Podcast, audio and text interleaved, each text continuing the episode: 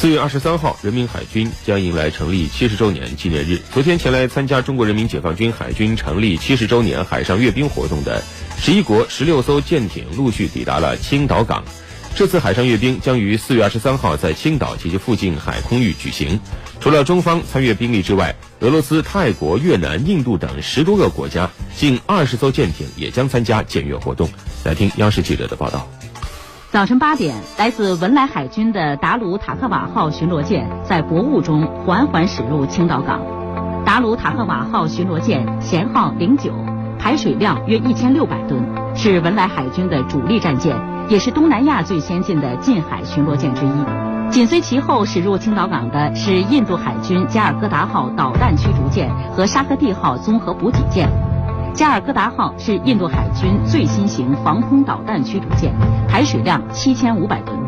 半小时后，韩国海军的新型护卫舰京畿号也在拖船的牵引下缓缓驶入青岛港码头。京畿号舰龄只有五岁，排水量三千吨，以近海作战和速度快见长。孟加拉国海军的决心号也在九点四十五分缓缓驶来。决心号是二零一五年入列的轻型护卫舰。与它同一级的护卫舰目前共有四艘，全部由中国建造完成，已于去年全部交付孟加拉国。澳大利亚海军的墨尔本号导弹护卫舰是中国海军的老朋友。二零一七年，中国海军护航编队友好访问澳大利亚时，他就担任引导船。二零一八年，墨尔本舰也到中国湛江进行友好访问。在我身后就是正在缓缓驶向码头的俄罗斯戈尔什科夫海军元帅号。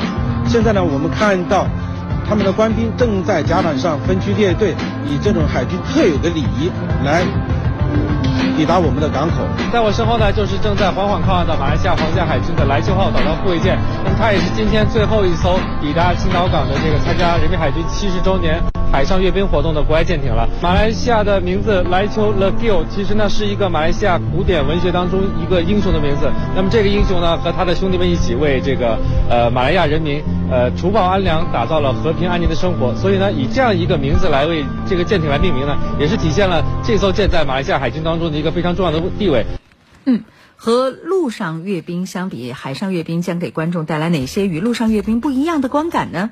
那首先呢，陆上阅兵的形式是首长乘车检阅，受阅部队呢以方队形式通过检阅台；而海上阅兵则则是首长乘舰检阅，受阅的这个舰队以纵队形式通过检阅舰，期间还可以变换不同的队形，以充分来展示海军的风貌。此外呢，吹哨、鸣笛、挂满旗等海军专有的礼仪将会贯穿阅兵的全过程，使海上阅兵更具有浓郁的海军风情。